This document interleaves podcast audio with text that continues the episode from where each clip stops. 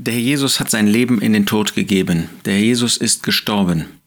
Er hat sühnende Leiden auf sich genommen und wir beten ihn dafür an. Wir haben aber beim letzten Mal auch gesehen, in Markus 15, Vers 35 bis 38, dass der Spott und der Hass und äh, die Ablehnung des Menschen, der Juden, damit nicht zu Ende gekommen waren.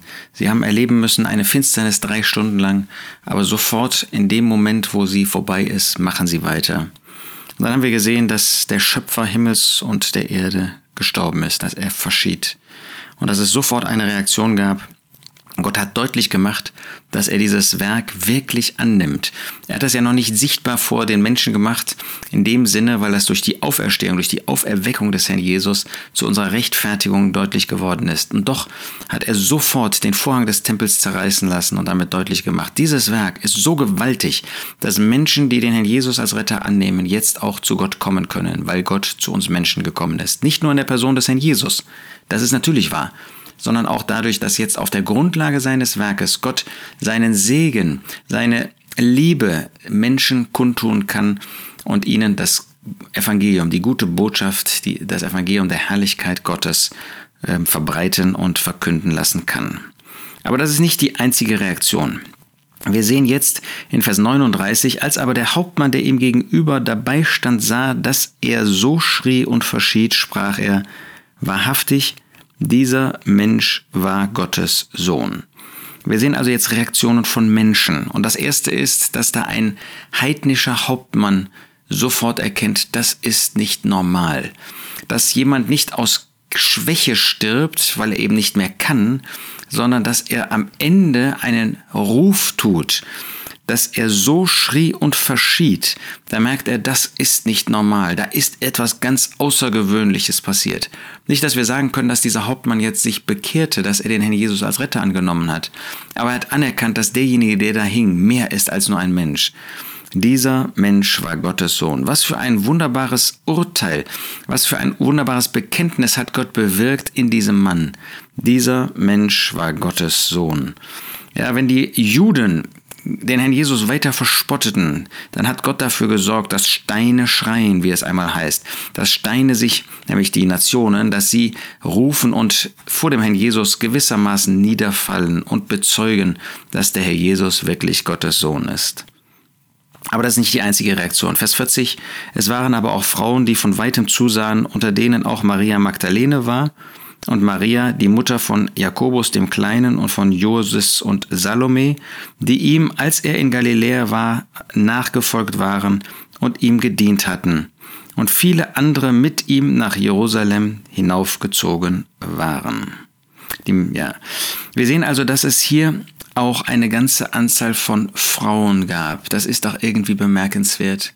Wir finden keine Männer unter dem Kreuz. Ja, da war Johannes, das war der einzige, den wir dort finden, Johannes 19, dem der Herr Jesus seine Mutter, also Maria, anvertraut und umgekehrt.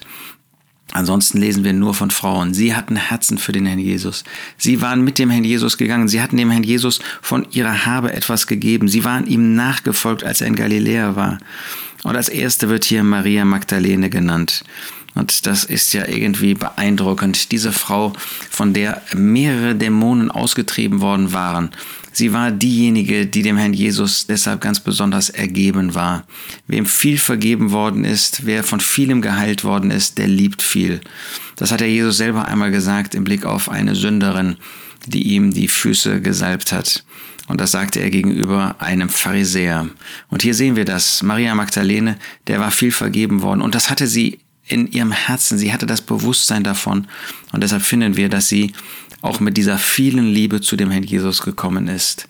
Ja, das beeindruckt uns, dass es doch Frauen gab, die unter dem Kreuz waren. Frauen waren, die so nah wie möglich bei dem Herrn Jesus sein wollten. Nur sie haben nicht viel verstanden. Sie haben äh, von dem sühnenden Werk des Herrn Jesus nicht viel verstanden. Da war eine andere Frau, Maria von Bethanien, von der wir in Markus 14 gelesen haben, ähm, die irgendwie ein Empfinden hatte, dass der Jesus jetzt sterben würde. Aber diese Frauen, die liebten den Herrn Jesus und diese Liebe ist irgendwie vorbildlich. Wenn wir eben gesehen haben bei dem Hauptmann, da war das Anerkennen der Größe des Herrn Jesus. Und wir wollen mehr von der Größe des Herrn Jesus erkennen und so vor ihm niederfallen. Da wollen wir aber auf der anderen Seite auch diese Liebe haben in unseren Herzen, wollen ihn mehr lieben, wollen eine Reaktion geben auf diese Hingabe des Herrn Jesus, auf seinen Tod, auf diese Leiden, indem wir ihn selbst lieben. Viele andere, die mit ihm nach Jerusalem hinaufgezogen waren, die haben das hinter sich gelassen. Also in dem Sinne, dass sie das äh, für eine Zeit aufgegeben haben, um des Herrn Jesus willen. Was waren sie bereit für den Herrn Jesus, ihr, ihr komfortables Leben in Galiläa, in, im nördlichen Teil hinter sich zu lassen für eine Zeit und einfach für den Herrn Jesus da zu sein.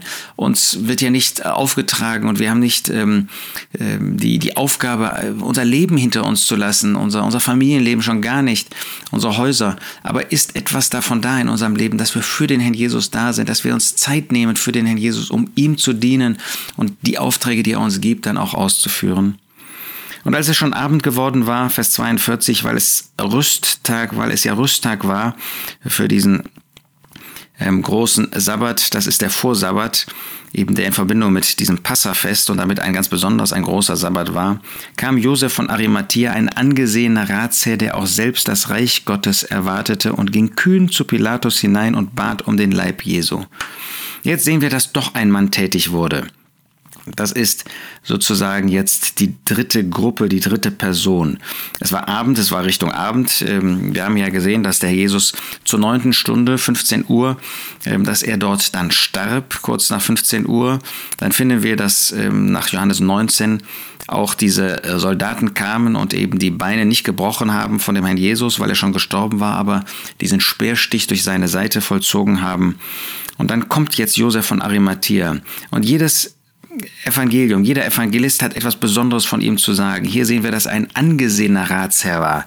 Das heißt, er hatte einen Ruf, angesehen nicht durch seinen Reichtum, er war ein reicher Mann, ähm, sondern durch seine Würde, durch seine Moral, durch seine Ethik. Er war ein angesehener Ratsherr, der auch selbst das Reich Gottes erwartete. Er war nicht einfach nur ein Teil von irgendeiner Gruppe, sondern er hatte eine persönliche Erwartung dahingehend, dass Gott kommen würde und sein Reich in Macht und Herrlichkeit aufrichten würde. Er erwartete offensichtlich den Messias was für eine Haltung. Jetzt ging er kühn zu Pilatus hinein. Vorher war er ein verborgener Jünger. Jetzt aber ist er kühn. Der Tod des Herrn Jesus hat bei ihm etwas ausgelöst. Was löst der Tod des Herrn Jesus in deinem Leben aus?